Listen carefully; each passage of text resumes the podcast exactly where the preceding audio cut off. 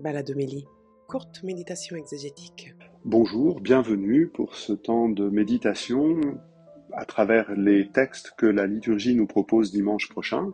Je suis Éric Morin, le directeur du service biblique Évangile et Vie, et j'accueille avec vous ces textes euh, qui nous parlent d'un mystère gardé dans le silence. C'est une expression qui vient de la deuxième lecture de la lettre de Paul aux Romains. Voilà, le mystère gardé dans le silence. Et pour euh, euh, entrer dans ce mystère, le mystère, c'est pas quelque chose d'inaccessible, c'est quelque chose auquel nous sommes initiés.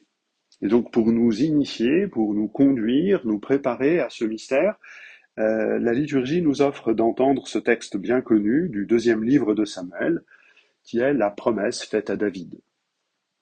On connaît l'histoire, elle est simple. Le règne de David est établi. Voilà, ça y est, les choses sont en place. Et euh, David a le projet, puisque tout va bien, de prendre les moyens et le temps et l'argent nécessaires pour construire une maison pour le Seigneur, pour construire le temple. Au début, le prophète Nathan, son, conseiller, son, celui qui l'aide à, gouverner le royaume euh, selon l'alliance, le prophète lui dit, bah oui, bonne idée. Et puis, Dieu intervient pendant la nuit et dit à Nathan, ben, c'est pas comme ça que je vois les choses. C'est pas lui qui va me bâtir une maison, c'est moi qui vais lui bâtir une maison. Alors le texte repose sur un petit jeu de mots facile à comprendre. Euh, bâtir une maison, ça peut être construire, euh, comme nous le voilà, mais ça peut être aussi euh, établir une dynastie. Hein. Nous parlons encore aujourd'hui de la maison d'Espagne pour parler de la dynastie des rois d'Espagne, tout simplement. Et donc, en jouant sur ce mot-là, bâtir une maison, sur cette expression, la promesse qui est faite à David, c'est pas toi qui construiras le temple, mais c'est moi qui vais, qui te fais la promesse d'une dynastie, et il y aura toujours sur le trône d'Israël un de tes descendants. Nous reconnaissons par notre foi au Christ que c'est Jésus qui euh, est le don de Dieu qui réalise cette promesse. Mais il me semble important d'en euh, mesurer les conséquences. La première chose qu'il faut pouvoir dire, c'est il ne s'agit pas d'une promesse supplémentaire. Il ne s'agit pas euh, d'une promesse qui vient effacer la bénédiction faite à Abraham. Il ne s'agit pas d'une promesse qui vient euh, altérer euh, l'alliance et le don de l'alliance au Sinaï par l'intermédiaire de Moïse. Il s'agit d'une promesse au service de la promesse. L'élection de David est une élection au service de l'élection d'Israël le roi est celui qui, au sein du peuple d'Israël, doit prendre soin de l'alliance pour que tous prennent place dans l'alliance. Et on verra dans l'histoire de David que de temps en temps, il a, tendance à se considérer comme le chef au-dessus de ses frères, et que c'est à ce moment-là que les catastrophes arrivent. Le, le fameux péché de David quand il a couché avec Bethsabée, ce qui n'est pas le plus grave de l'histoire, puisqu'après ça, il a assassiné euh, l'époux de Bethsabée. Le péché de David, en fait, c'est beaucoup plus simple que cela. Euh, le texte commence par Alors que les rois partent en campagne, David resta à Jérusalem. Il se considère comme le chef qui envoie ses troupes et lui qui reste dans la capitale. À ce moment-là, tout est ruiné. Il est sorti de la place qui lui est assignée d'être la personne au service de l'alliance au sein du peuple. La deuxième chose qui est importante, une fois qu'on a bien compris que l'élection faite à David est au service de l'élection des fils d'Israël, c'est d'entrer dans le choix que Dieu fait.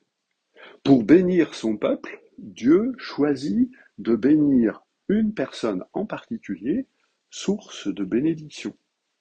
De la même façon que pour bénir l'humanité, Dieu choisit de bénir Abraham euh, en lui disant soit bénédiction, et que c'est à partir de la bénédiction faite à Abraham que toute l'humanité va pouvoir accéder à la bénédiction. De la même façon, c'est par cette bénédiction faite à David que le peuple va recevoir la bénédiction. Le choix de Dieu, la sagesse de Dieu, le savoir-faire de Dieu, c'est de bénir un pour que tous soient bénis. La bénédiction de Dieu, elle ne se donne pas d'en haut, de manière générique. La bénédiction de Dieu, elle part d'un visage. Le prophète Daniel, quand il va parler du Fils de l'homme, c'est cela qu'il va réfléchir. Il va dire le Messie, c'est la gloire de Dieu qui rayonne sur un visage humain pour qu'autour de lui les visages puissent rayonner à nouveau de la gloire de Dieu. Tout cela nous aide à entrer dans euh, la place unique que Jésus peut euh, occuper dans le dessein de Dieu. C'est cela le mystère, maintenant manifesté, gardé depuis toujours dans le silence. Euh, cette petite euh, bénédiction que Paul met à la toute fin de la lettre aux Romains. Euh, une des difficultés de quand on lit la lettre aux Romains, c'est qu'à partir du chapitre 14, elle ne manque pas de, de bonnes conclusions. Puis ça continue, ça continue. Là, cette fois-ci, on arrive vraiment à la fin. Et Paul identifie l'évangile qui proclame Jésus-Christ à un mystère gardé dans le silence. L'évangile et le mystère, c'est le même contenu. La mort et la résurrection de Jésus, source de bénédiction pour Israël et à travers Israël pour toutes les nations. Le mot évangile se réfère à quelque chose que l'on annonce et que l'on n'attend pas. C'est un, garde champêtre qui arrive dans, la ville et qui dit Oh là là, oh là là, voilà ce qui arrive. L'évangile vient percuter, vient surprendre. Le mystère, c'est l'accueil de ce message qui vient pénétrer progressivement l'intelligence. Le mystère, c'est quelque chose qui requiert une, initiation, une démarche progressive. Et nous n'avons pas fini d'être initiés au mystère de Dieu. Dans les deux cas, l'évangile et le mystère nous donnent à connaître le dessein de Dieu, le plan de Dieu, l'idée qu'il avait derrière la tête quand il a commencé à créer le monde et à poser l'humanité en son milieu. C'est ça qui nous est donné à connaître. Et bien, ce mystère a été gardé dans le silence. Il est maintenant révélé pour ceux qui, comme nous le disions dimanche dernier, n'éteignent pas l'esprit, et qui peuvent attendre cette pleine réalisation du dessein de Dieu. Les quatre composantes du mystère, chez Paul, il est gardé, tenu secret, ici, gardé dans le silence. Il est révélé en son temps, à qui, au sein, à ceux qui sont pris par l'Esprit Saint pour accueillir et rentrer dans ce mouvement d'initiation, et il concerne la gloire finale par laquelle tous nous pourrons euh, vivre pleinement le dessin que Dieu a préparé à l'avance.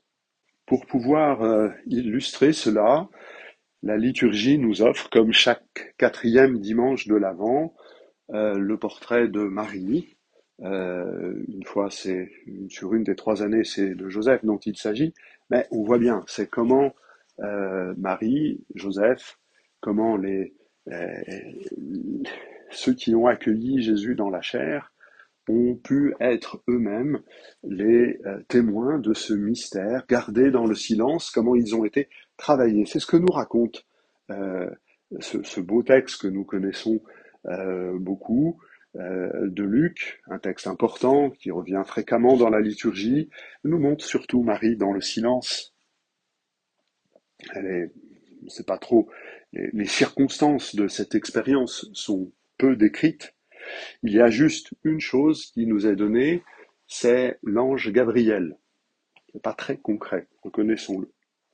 Simplement, le lecteur de la Bible sait que l'ange Gabriel intervient une fois dans le livre de Daniel au chapitre 9 pour soutenir le prophète dans euh, la méditation des prophètes. Euh, Daniel, au chapitre 9, nous dit, j'étais en train de lire le livre de Jérémie, et puis j'essayais de savoir quand est-ce que les promesses allaient se réaliser. Et il a besoin d'être soutenu par l'ange que Dieu lui envoie, l'ange Gabriel, la force de Dieu, fort comme Dieu. Et donc il faut de la force pour euh, tenir euh, dans le silence et se laisser imprégner par le mystère de Dieu, qui va renouveler notre intelligence et notre façon de penser. C'est donc ça la seule chose que nous savons de l'expérience de Marie. Elle est l'héritière des promesses faites à son peuple, elle est fille d'Israël, elle accueille l'héritage que les prophètes ont transmis à Israël, elle le médite, et à la fin, elle dit oui. Pour comprendre cette expérience de Marie, une, image un peu simpliste, pardonnez-moi, c'est celle de la pyramide.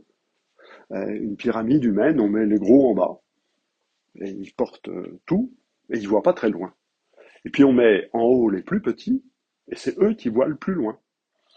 Eh bien, Marie, elle est portée par les prophètes en Israël, par les sages. Elle est toute petite là-haut, en en au-dessus de la pyramide, et elle voit loin. Elle voit le dessein de Dieu. Elle voit le mystère gardé dans le silence. Euh, Jean Chrysostome a une très belle expression pour parler de l'expérience de Marie. Elle conçoit dans la foi et accepte de concevoir dans son corps.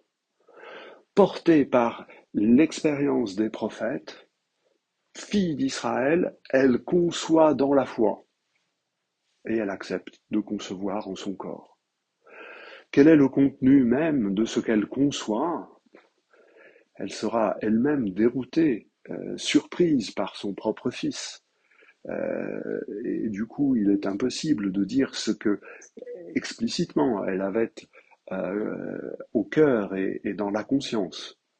Mais l'évangéliste nous raconte cette expérience d'une femme héritière des prophéties de son peuple, qui accepte de concevoir dans son corps ce qu'elle accueille dans l'espérance. Ici encore, on retrouve ce que nous avons vu dans la première lecture, l'importance d'un visage. L'importance que la bénédiction de Dieu soit donnée sur un visage, celui de Jésus, né de la Vierge Marie.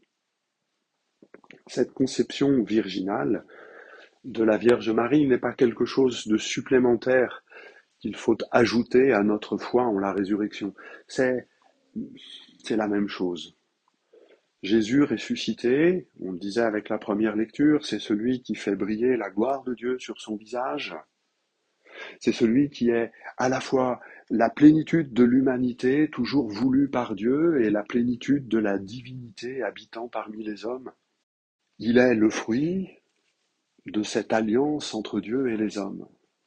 Marie, qui vit pleinement cette alliance, quand elle euh, est dans cet accueil de, Jésus, euh, elle nous dit que Jésus n'est pas le fruit de l'amour d'un homme et d'une femme, elle nous apprend que Jésus est le fruit de l'amour de Dieu et de l'humanité, ou même non plus précisément, qu'il est le fruit de l'amour entre Dieu et Marie.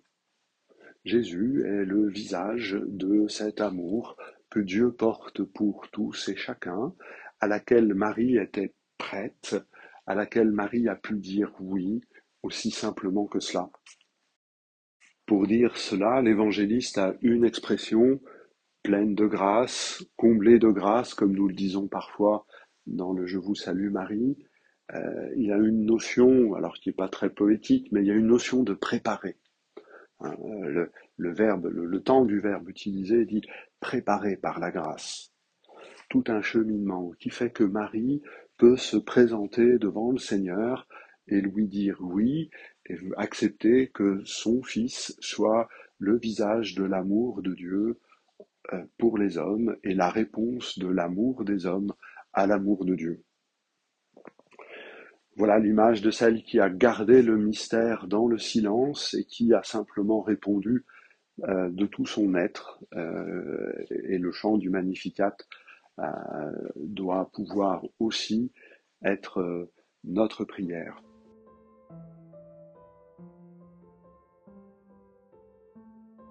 Voilà, je vous souhaite une bonne semaine, un bon dimanche, et puis comme le Noël va venir très très vite, un temps d'avant très très court, est une quatrième semaine réduite à sa plus simple expression. Je vous souhaite de bons et joyeux préparatifs à la fête de Noël et je vous dis à bientôt. Vous avez été nombreux l'an dernier à soutenir l'Église catholique dans ses missions. À vous tous qui avez donné, merci. Afin que l'Église reste présente pour tous, sur le terrain, en particulier auprès des plus fragiles. Et pour qu'elle ait les moyens de poursuivre sa mission au service de la fraternité et de l'espérance dont nous avons tous besoin, votre don est précieux. L'Église ne vit que de dons. Pour soutenir toutes ses actions sur le terrain, donnez à donner.catholique.fr.